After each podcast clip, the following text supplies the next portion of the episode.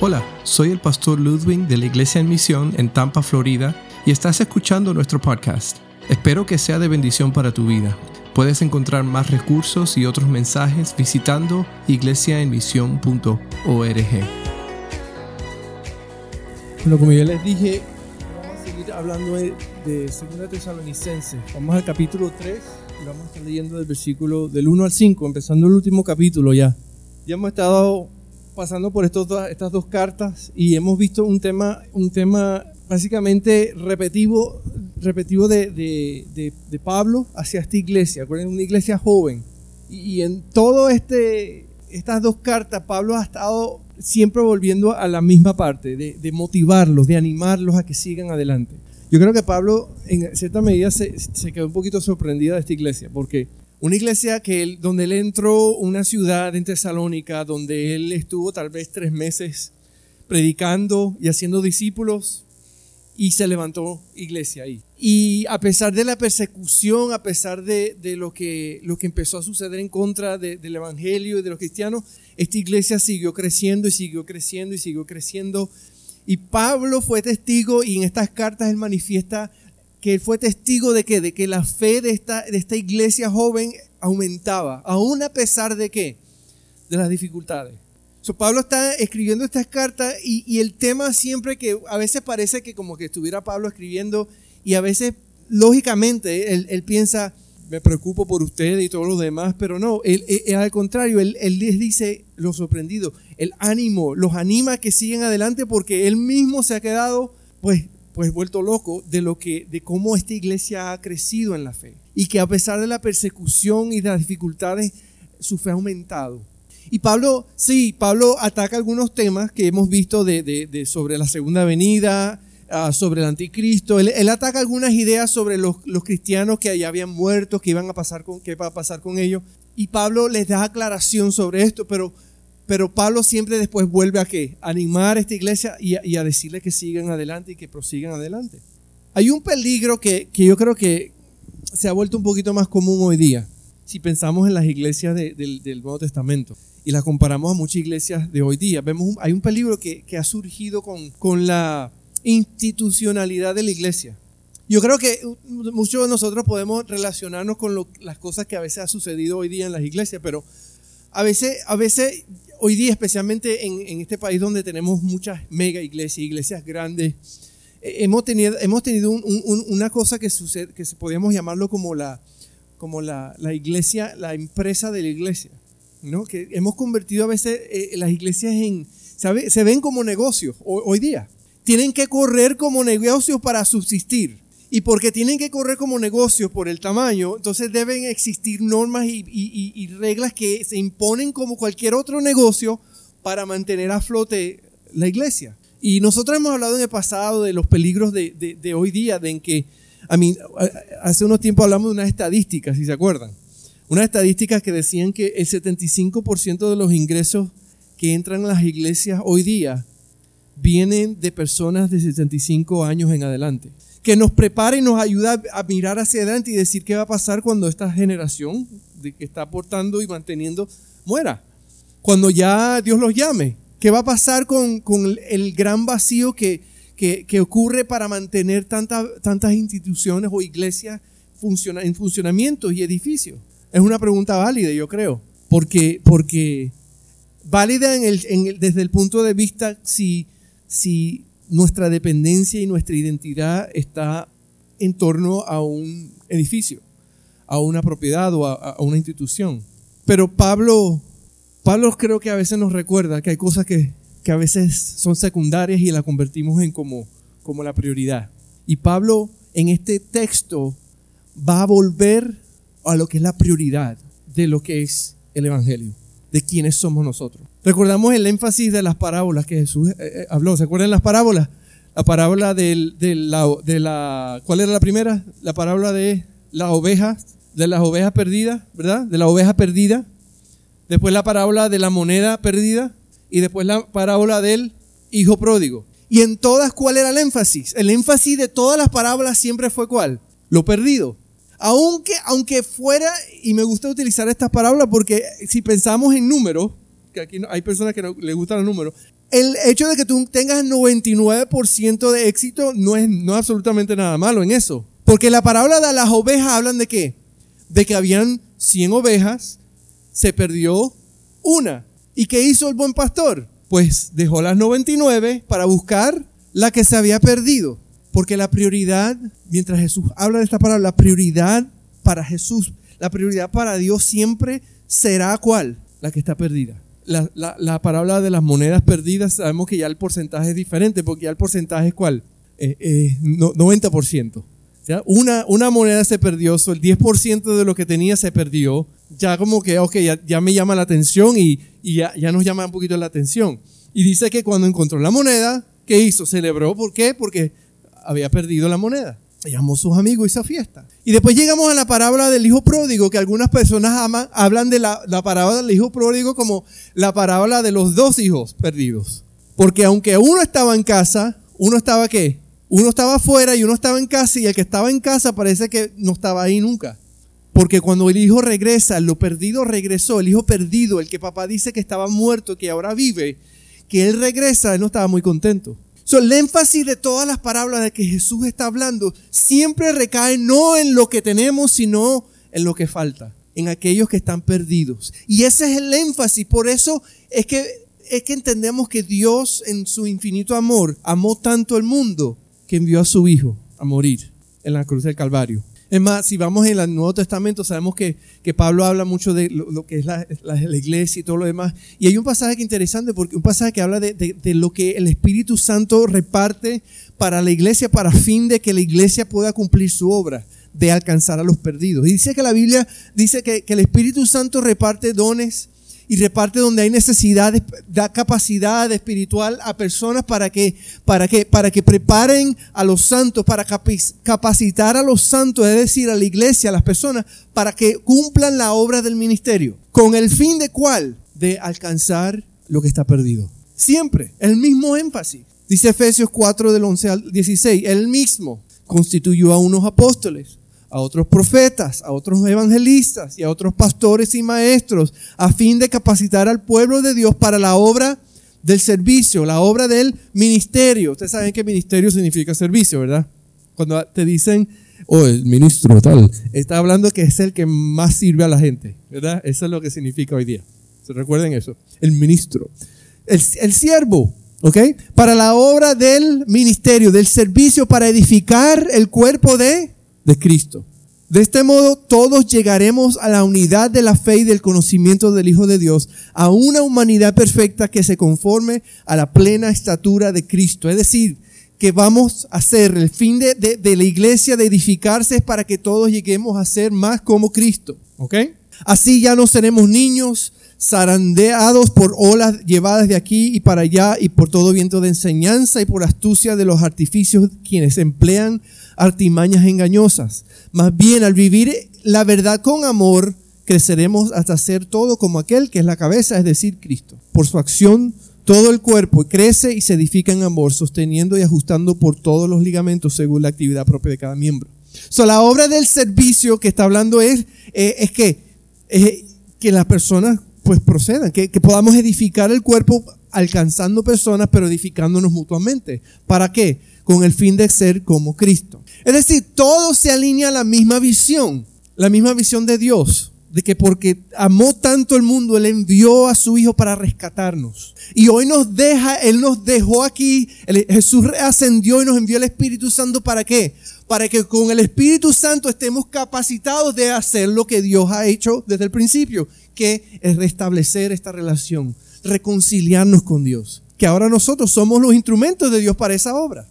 Por lo tanto, todo tiene sentido y todo entra en lo mismo. Y ahora entonces Él dice, toda petición, todo lo que Él está pidiendo ahora, que vamos a leer, se alinea a ese mismo propósito. Y esto es lo que Pablo entonces está diciendo cuando Él dice, estas son mis peticiones de oración. Vamos entonces a ver Tesalonicense, capítulo 3, versículo 1, y qué dice, dice, por último, terminando, después de que todo lo que le he hablado, por último, Hermanos, oren por nosotros para que el mensaje del Señor se difunda rápidamente y se le reciba con honor tal como sucedió entre ustedes. Esa es la primera, lo primero que Pablo está diciéndole. Oren por esto. So, primero debemos orar por la expansión del Evangelio. Pablo está diciendo, para eso yo vivo, para eso yo existo. Es más, eso yo lo hice con ustedes y ustedes recibieron el Evangelio. Pues ahora ustedes oren para que esto continúe sucediendo. ¿Por qué?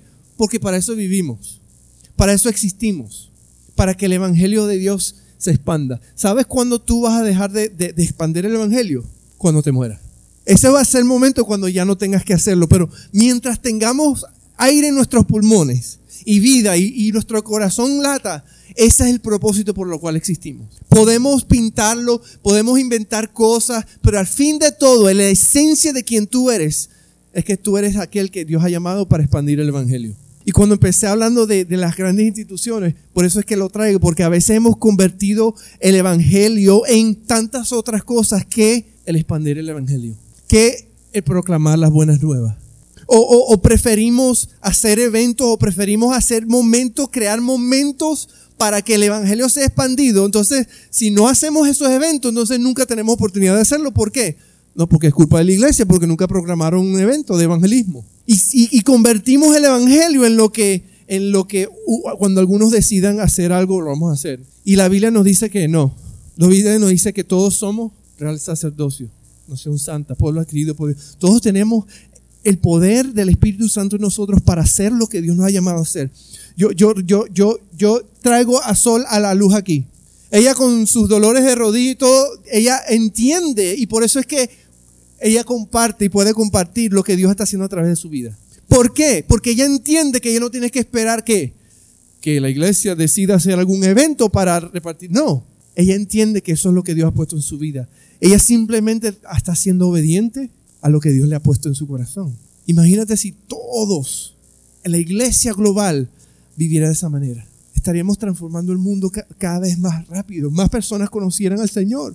Por eso Pablo ora. La petición de Pablo es, oren por nosotros. Porque él quería que el Evangelio se expandiese rápidamente y continuara expandiéndose.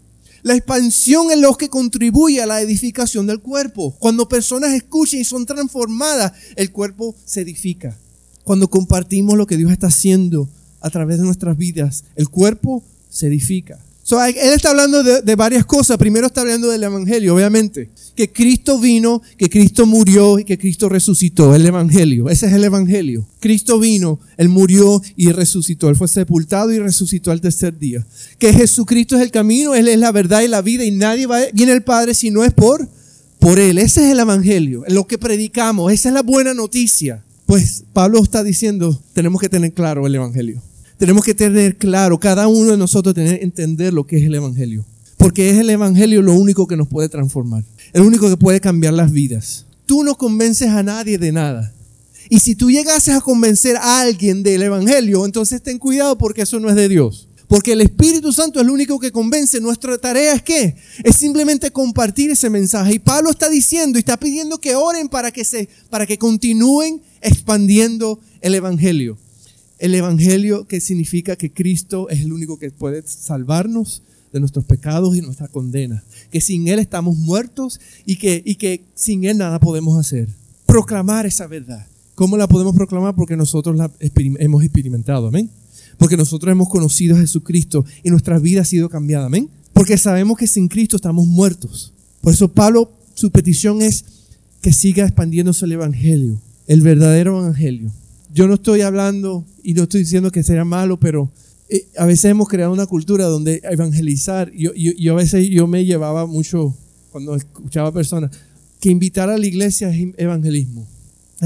Yo estoy evangelizando a las personas al invitarlo a la, a la iglesia. Y eso no es evangelizar, eso no es expandir el evangelio, eso es simplemente invitar a un lugar donde tal vez nunca vayan a venir. El evangelio es llevar, es ir a tal cual, tal como Dios nos amó tanto que Él envió a su Hijo. Él vino y se acercó a nosotros, nosotros estamos llamados a ir. Por eso es que Dios nos pone en lugares y en situaciones donde nos rodeará de personas que necesitan encontrarlo a Él. Seamos luz y sal cuando estamos allí en esos lugares. Segunda cosa que Él dice es la disfunción. Difusión, perdón, difusión, porque la disfunción es un problema, ¿verdad? La disfunción del Evangelio. Sí, Jesús en Mateo 28 dice que Él encomendó, esa es la gran comisión. Él les dijo, toda potestad me es dada en el cielo y en la tierra, por tanto, id y hacer discípulos a todas las naciones. Es más, Él nos dice, el Espíritu Santo estará con vosotros. Una de las funciones del Espíritu Santo es que Él nos recordará todo lo que hemos aprendido. Y sabemos que el Espíritu Santo es el que convence. So, esta es la obra del servicio, esa es la obra del ministerio al cual Pablo estaba hablando preparar a los santos para la obra del ministerio, que podamos cumplir la gran comisión la cual Dios nos encomendó. Eso significa, en todo tiempo, en cada oportunidad, tenemos que aprovecharla. Cada conversación, cada evento, cada necesidad que, exista en medio, de, medio tuyo, aprovecharla para qué? Para que el Evangelio se difunda, para que el Evangelio sea compartido, para que el Evangelio sea escuchado por personas, que Cristo sea conocido. La tercera cosa que Él dice es el terreno. Él habla que oremos por el terreno también. La, parábola del sembrador, si ustedes recuerdan, la parábola del sembrador habla de que, que semilla, una semilla cayó en el camino, pero vinieron las aves, hicieron que se la comieron y se la llevaron. Otras semillas cayeron en los pedregales y se secaron. Otras que crecieron entre espinos y se ahogaron. Pero otra cayó en buen fruto, en buen terreno y dio fruto. Pablo está diciendo, sí podemos orar por el terreno. Podemos orar por el corazón. Podemos orar para que Dios prepare ese corazón de piedra y lo convierta en corazón de carne. Que, que, Pablo está diciendo que para nosotros difundir el Evangelio, para que se expanda el Evangelio, debemos orar por los que no creen, por los, perdidos, por, ese amigo en el trabajo que, con el cual tú saludas todos los días, o ese vecino que todos los días es amigo, te saluda, que debemos orar por ellos para que el Evangelio que de buen fruto, de fruto en su vida. Eso está hablando no solamente de, de orar por ellos, sino Pablo está hablando de qué? De difundir, difundir ese mensaje. O sea que no, no va a ocurrir por, por ese proceso, ¿cómo se llama ese proceso? Ese osmosis, ¿cómo, ¿cómo es? ¿Osmosis? El evangelio no se expande por osmosis. Yo me paro al lado tuyo, no digo ni pío y el evangelio va a llegar a tu vida. No. Me acuerdo en el seminario, yo, yo estudié en el seminario internacional de Cali. Este seminario interdenominacional. Entonces sabían de todo. Yo ahí conocí de todo. Y eh, fue muy divertido mi tiempo ahí porque hice bastantes amigos. Yo me acuerdo que una vez un muchacho se puso a un testimonio. Y yo, yo me quedé, ¿what?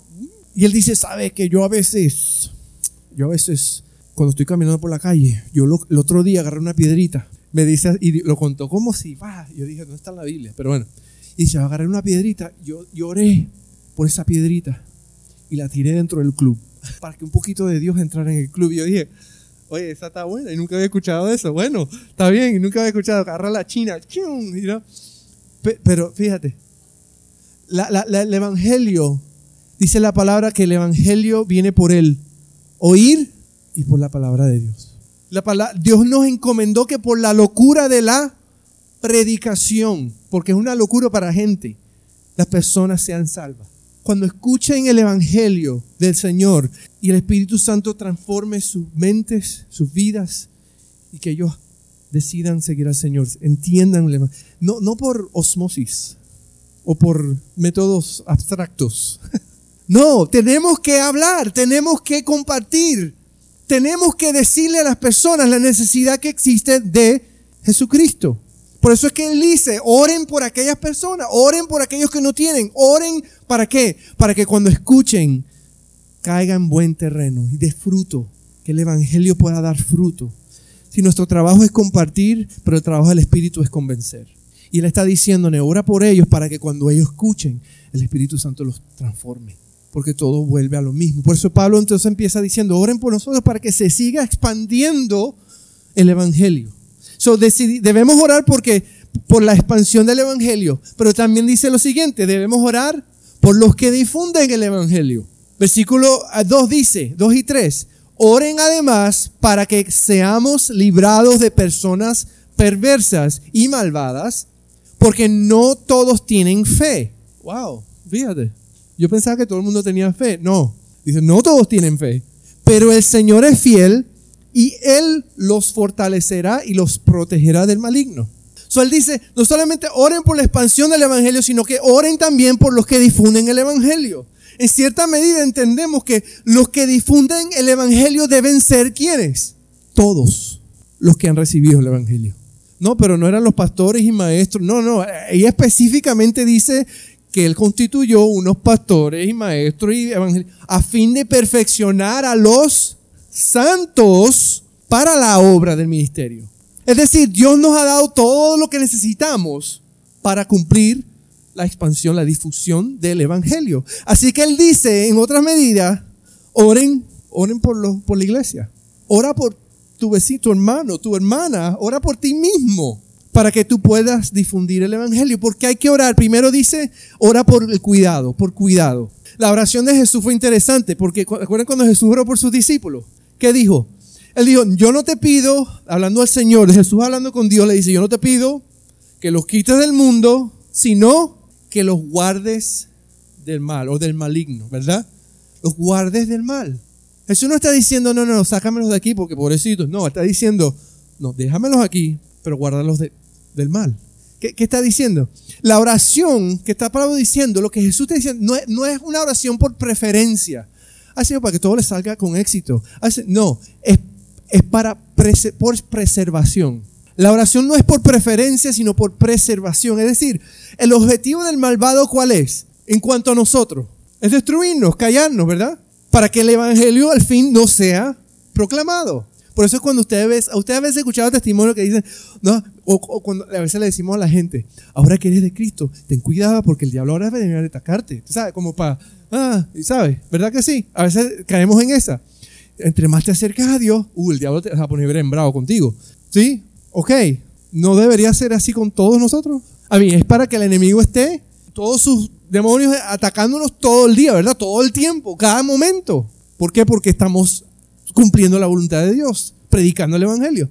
Sí, Pablo está diciendo, los que están difundiendo, los que están predicando, oren por ellos. ¿Por qué? Porque hay uno que quiere destruirlo, hay uno que quiere que dejen de predicar. Hay uno que quieren que, no hablen. ¿Por qué? Porque él sabe que el Evangelio todavía transforma vidas. Por lo tanto, ¿qué es lo que queremos?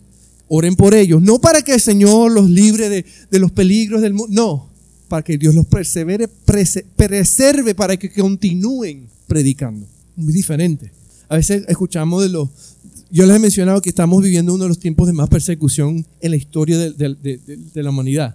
Hay persecución hacia los cristianos irónicamente, vivimos en la era de más información. So, a veces ni nos damos cuenta de que hay cristianos siendo perseguidos hoy día. Pero hoy día existen cristianos que están muriendo por el Evangelio en otras partes del mundo. Por eso es que el hecho de que tú vives en este país que todavía tenemos libertad de religión debe ser algo supremamente eh, impresionante y, espectacular que, para nosotros considerar. Porque hay lugares donde no, no puedes, donde es ilegal, donde te van a poner en un lugar público y te van a matar para que la gente tenga miedo de los que están gobernando. ¿Por qué? Porque no se permite nada más que se predique de ningún otro evangelio, ninguna religión. Entonces, ¿qué, ¿qué Pablo está diciendo? Oren por cuidado. Oren para que Dios los preserve. No que los quite, que los mejore la vida, no, que los preserve para que continúen difundiendo el Evangelio. Es para que seguir proclamando. Entonces él dice, ora por los que difunden por su cuidado, pero, pero ora porque no todos tienen fe. Él menciona eso en el texto, ¿verdad? Sí, Dios sabe que algunos seguirán siendo instrumentos de Satanás. Hay personas que, no tienen fe, hay personas que, que, tienen el diablo. Tú lo has conocido, ¿verdad? Esa tiene el diablo, ¿verdad? Porque está malo, es malo. Pero hay personas que no tienen fe. Pablo está, diciéndolo. Hay personas, hay personas que simplemente no van, no, no van a creer. Hay personas que simplemente van a vivir opuestos a Dios por toda su vida, porque nunca van a querer nada con Dios. Es más, hay personas que han llegado a posiciones tantas de autoridad que quieren imponer eso en la sociedad, quieren quitar a Dios de todas las cosas. ¿Por qué? Porque ellos mismos no tienen fe.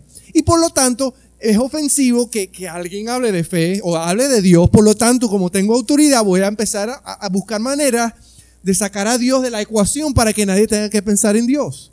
Pablo está diciendo, siempre existirán, siempre han existido personas que no tienen fe. ¿Y qué va a pasar?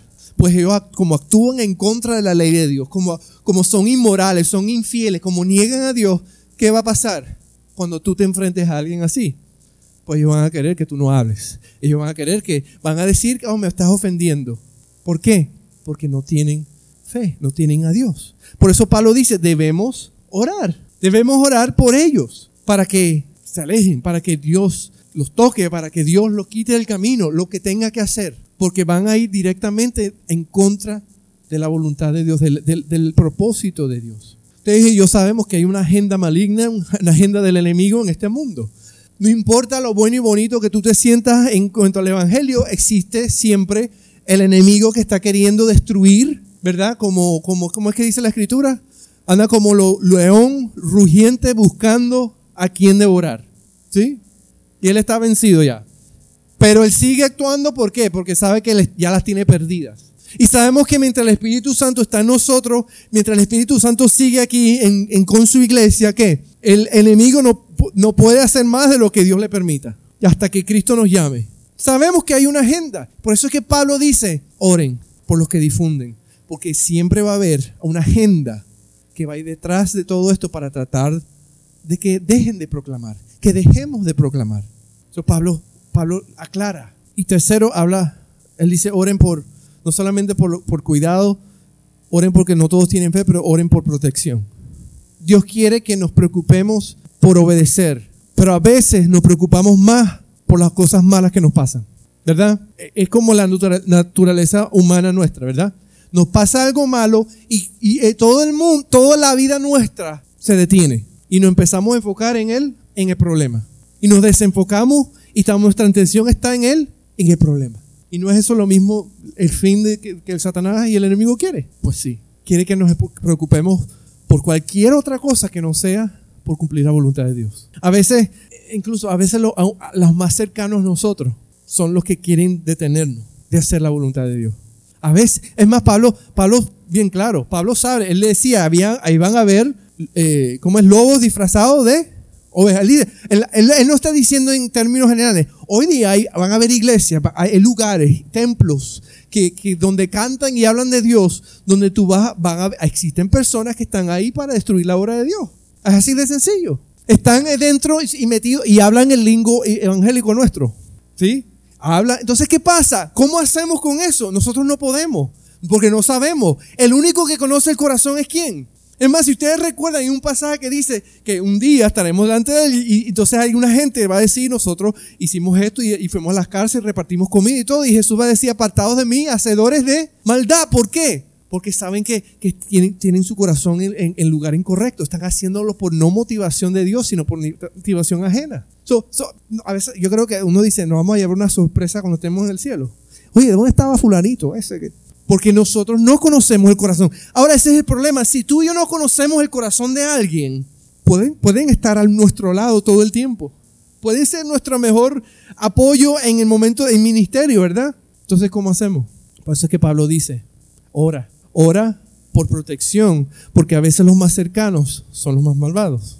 No te pongas ahora a mirar al lado y decir, mmm, mm, mi sospecha. No, no, no es eso, no está, hablando de eso. Lo que nos está diciendo es ayudarnos a nosotros a mantenernos enfocados en lo que tenemos que enfocarnos, sea persona o sea circunstancias, que no nos quite ese el enfoque de seguir hacia adelante. Porque a veces no nos damos cuenta, pero déjame decirte quién sí se da cuenta. Dios. Dios sí se da cuenta, Dios sí conoce el corazón.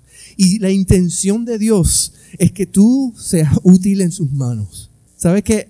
Yo te garantizo que pueden haber personas en tu vida que tú hayas conocido, que Dios ha removido en un momento determinado y tú ni te diste cuenta por qué pasó, ni nada, ni, ni has pensado también en esa persona, pero tal vez Dios lo hizo para que tú continúes en, en el camino que Dios te ha trazado. ¿Por qué? Porque Dios te está protegiendo. Y Pablo ora y pide para eso, porque ora para que Dios continúe protegiéndonos como lo ha hecho hasta ahora. ¿Cuál es la solución que Pablo está diciendo? Cuando, porque a veces sabe, a veces, a veces, a veces suena bonito, luce bonito, me mueve el corazón, ¿verdad? Algo, oh sí, pero no significa que, aunque se ve bonito, luce bonito, huele bonito, significa que sea de Dios. ¿Cuál es la solución? Pues tenemos que volver a la palabra. Tenemos que volver a la esencia, a la palabra de Dios. ¿Qué es lo que Dios dice? ¿Qué es lo que Dios dice? En, cómo debo invertir mis mi, mi diezmos, mi ofrenda, cómo debo dársela Señor, cómo, o, o cómo mi tiempo, un buen mayordomo. Y, y, y a veces tenemos que tener cuidado porque a veces nos pasamos la vida invirtiendo nuestros recursos y nuestra vida sin fruto. Y cuando no hay fruto, tienes que tener cuidado porque Jesús es bien específico cuando Él dice que si somos sus hijos y estamos aferrados porque Él es la vida, nosotros los pámpanos. Yo soy la vida, vosotros los pámpanos. Dice, el que permanece en mí y yo en Él llevará mucho fruto. O sea que si no hay fruto, tenemos que examinarnos y tener cuidado de que estemos haciendo lo que Dios nos ha llamado a hacer y no lo que hemos creado, inventado como humanos para entretenernos. Por eso tenemos que orar por protección. Solo dice, primero, debemos orar por la expansión del Evangelio. Debemos orar por los que difunden el Evangelio, pero por último, debemos orar para que, para que podamos perseverar en el Evangelio. ¿Ok? Perseverar en el Evangelio. ¿Qué piensan ustedes cuando hablamos de la palabra perseverar? Yo siempre pienso en un, en un maratón. Yo, yo, empecé a correr hace una semana. Bueno, casi, porque corro como que dos veces a la semana, una vez a la semana y me hago el loco. Pero, pero la, el correr demanda qué? perseverancia, porque llega un momento cuando estás empezando que, que empiezan a darte lo, ¿cómo se llama? Los cramps en español, los calambres, ¿verdad? Que empieza lo, y tú, ¡ah! y tú, y todo, y en realidad todo es mental, porque tu cuerpo puede, pero es que tu mente empieza a decirte, no, debes parar porque vas a morirte. Y tú, tú sabes, pero ¿qué pasa? ¿Qué es lo que tú haces? Tú tratas de seguir y seguir y seguir, y entre más lo haces, tú estás creando resistencia. Tu cuerpo se está acostumbrando vas a correr un poquito más lejos, un poquito más rápido, vas a cortar tu tiempo, vas a crear, crear perseverancia en tu, en tu organismo para que pueda, pueda, ir más y más y más lejos. Pero demanda qué? Disciplina, dedicación, ¿verdad? Algo que a veces se nos, se nos, se nos olvida. Se nos, se nos va, se nos va por la puerta la disciplina y, de, de, empujarnos y empujarnos. ¿Para qué? Para, por la salud. Pero igualmente ocurre en qué?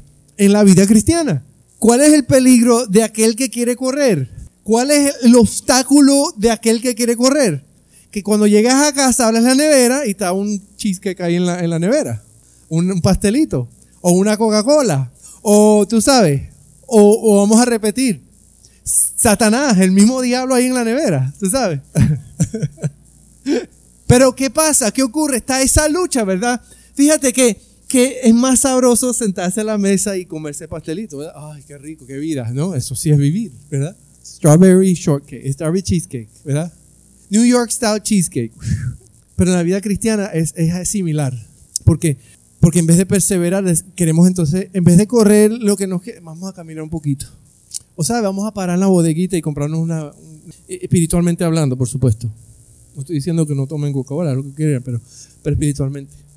Y Pablo está diciendo, vamos a orar para que se expanda el Evangelio, orar por los que difunden el Evangelio, pero vamos a orar para que podamos perseverar en el Evangelio porque tenemos tantas distracciones, porque tenemos tantas cosas que nos quieren que nos, y que disfrutemos de la gloria de Dios y de sus bendiciones. No sé si recuerdan cuando hablamos de, Josué, el, pasaje, el libro de Josué, cuando fuimos por Josué. Y una de las cosas que más me resaltó de Josué fue que, que Dios los bendecía cuando estaba en el desierto antes de entrar a la tierra prometida.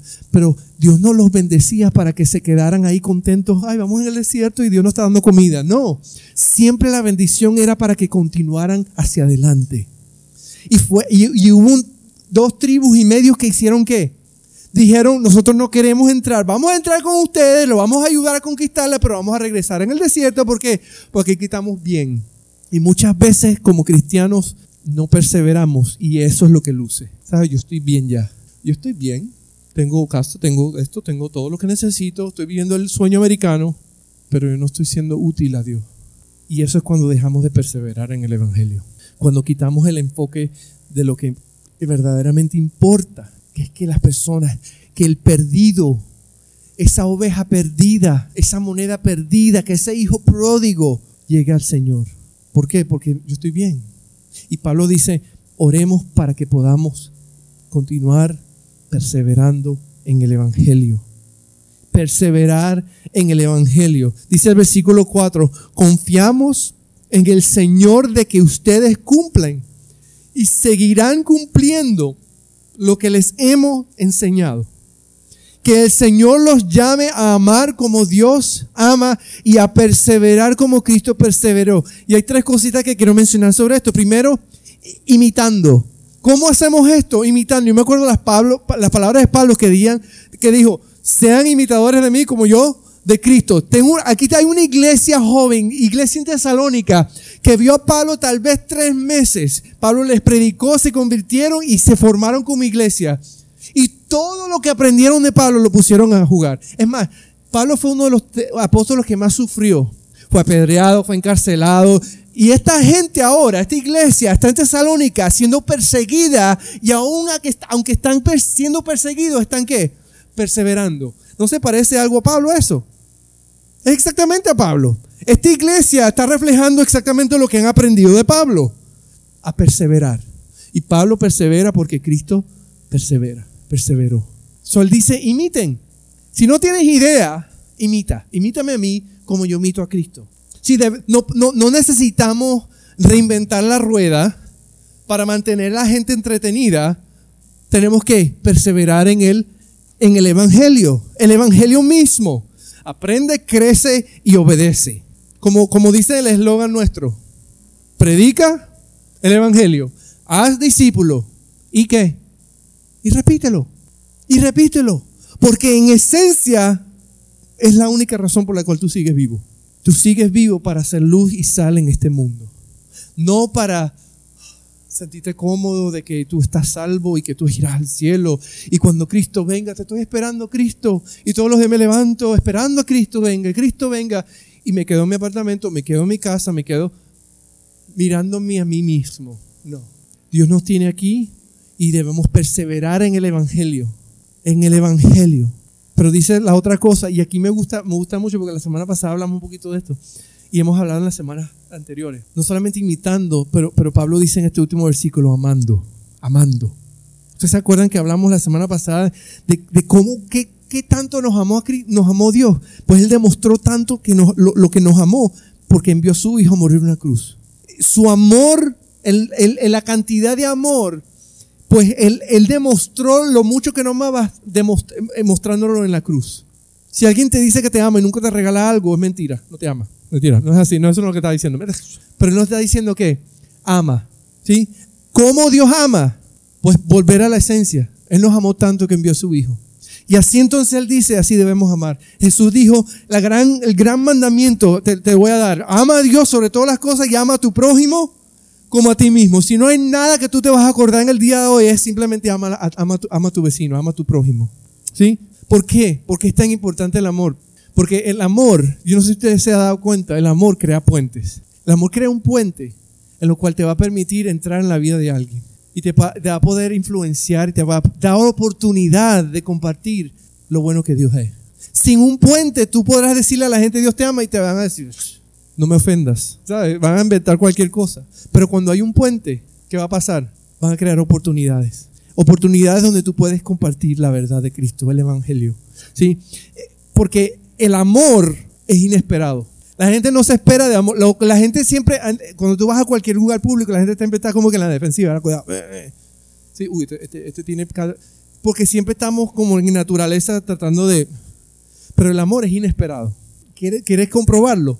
Vete a un lugar y empieza a darle, no sé, una rosa, una flora a un desconocido y ve cómo se le cambia la cara. Porque la gente no lo espera, ¿verdad? Alguien necesita ayuda, cárgale la bolsa para que tú veas como ellos dicen, oh, gracias. Porque el amor es inesperado. El, amor no es común. Hay una definición en el mundo del amor que no es el, amor del cual estamos hablando. ¿sí? Porque el mundo tiene una definición toda rara del amor. ¿sí? El amor es paciente. Es más, el, amor tiene misericordia. Tú sabes cuando está esa persona que, cabeza dura y la gente lo primero que hace es, eh", y lo único que reciben es el rechazo porque están acostumbrados. Pero cuando alguien va y demuestra amor genuino a esa persona, algo sucede. Ellos no se lo esperan. Entonces Pablo está diciendo, ¿sabes qué? ¿Cómo vamos a perseverar? Imitando al Señor, imitando a tu hermano, imitando a tu hermana, amando. ¿Cómo? Recuerda cómo Cristo te amó. Un amor sacrificial. Él hizo lo que tuvo que hacer. Fue más allá de, su, de lo que tuvo que hacer. Él fue mucho más allá para demostrar su amor por nosotros. ¿Tienes alguna idea de cómo amar ahora? Pablo está diciendo, persevera. Vas a poder perseverar cuando amas. Sol mencionó algo y, Sol, hoy, está Sol de ejemplo mío. Sol mencionó algo hoy del testimonio de ella que decía que yo fui y repartí para bendecir a la gente y yo fui la que fui bendecida. Generalmente eso es lo que siempre pasa, ¿verdad? Que cuando empezamos a amar a las personas y a bendecirlos, ¿qué sucede? Dios empieza a hablarnos y a bendecir nuestras vidas y como que, por eso que Pablo dice que ama. ¿Cómo vamos a perseverar? Pues amando a la persona porque cuando lo hacemos vamos a querer seguir haciéndolo. Pero si no me monto en la rueda, nunca, nunca voy a experimentar eso. Es más, voy a eh, llegar a un punto en mi vida que voy a empezar a rechazar. yo no voy a seguir haciendo esto. Porque no lo estoy experimentando, no lo he vivido. Ponte en una situación, ponte toda la semana, yo les dije, todos los días, yo te aseguro que hay alguna manera en que Dios quiere que nosotros seamos de influencia de amar a alguien. Es así. Porque el que más está interesado en que eso ocurra es Dios. ¿Para qué? Porque Él quiere que todos procedan al arrepentimiento. So, al amor crea puentes. Y la última cosa que dice, en cierta medida, dice, mantente enfocado. So, ¿Cómo podemos nosotros perseverar? Pues imitando a otros, imitando a Pablo, imitando a Cristo, amando, pero también manteniéndonos enfocados. Hebreos 12, del 1 al 2 dice, por tanto también nosotros que estamos rodeados de una multitud tan grande de testigos, despojémoslos del lastre que nos estorba en especial del pecado que nos asedia y corramos con perseverancia la carrera que tenemos por delante. Fijemos la mirada en, en Jesús, el iniciador y perfeccionador de nuestra fe, quien por el gozo que le esperaba soportó la cruz, despreciando la vergüenza que ya significando, significaba y ahora está sentado a la derecha del trono de Dios. Como que Pablo estaba a veces diciendo, no, cuando no quieras perseverar más, mira la cruz. Cuando ya te estés cansado, mira la cruz. Cuando te estés muy cómodo, mira la cruz. Cuando parece que todo esté bien, mira la cruz. Cuando te caiga mal y no quieras de lo que quieres decir, en vez de amor, palabras de amor, quieres decirle otras palabras, mira la cruz. Mira la cruz, mira la cruz, mira la cruz. ¿Por qué? Porque Cristo estuvo ahí y se mantuvo ahí por ti y por mí. Porque él, sabía que era algo mejor que iba a pasar, que tu vida iba a ser transformada. Por eso mira la cruz. Jesucristo en una ocasión, cuando antes de ser entregado, ¿se acuerdan cuando estaba orando? La oración de Jesús, a mí me, interesaba bastante esta oración porque Jesús dijo, si es posible, está hablando con Dios, Jesús está hablando con Dios, le dice, si es posible, pasa de mí esta copa. Estaba hablando de la ira, de la copa de la ira que iba, a caer sobre él por los pecados nuestros. Y Jesús siendo Dios está orando al Padre y está diciéndole, si es posible, es como que esa parte humana de decir, oh my God, lo que va a pasarme ahorita es, no tiene, ningún, no tiene la capacidad de que nosotros no podemos. Y Él es Dios y Él entendía, imagínate. Pero Él dice, si es posible, pasa de mí esta copa. Pero entonces Él dice, estas palabras que siguen, eh, es las palabras que nos debe a nosotros hacer el trigger de seguir adelante. Él dice, pero que no se haga mi voluntad, sino la tuya. Cuando no quieras perseverar, esa puede ser nuestra oración. Señor, yo no quiero me da cosas, pero que no sea mi voluntad, que sea la tuya. Que sea la tuya. Su voluntad, Señor. Señor, ¿sabes cómo me siento hoy? Sabes que estoy triste, sabes que me, me pegó mucho la noticia, sabes que esto, pero Señor, que no se haga mi voluntad sino la tuya.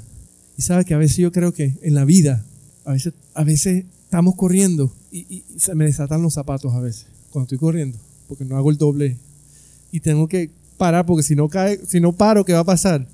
No voy a caer en matazón, ¿verdad? Y a veces yo creo que Dios nos da esas pausas para que nos reenfoquemos. Parar, amarrarme los zapatos, ¿para qué? Para que pueda seguir perseverando, porque y si no me paro en este momento para amarrarme el zapato y acomodarme y, agarrar perspectiva y mirar la meta, ¿qué va a pasar?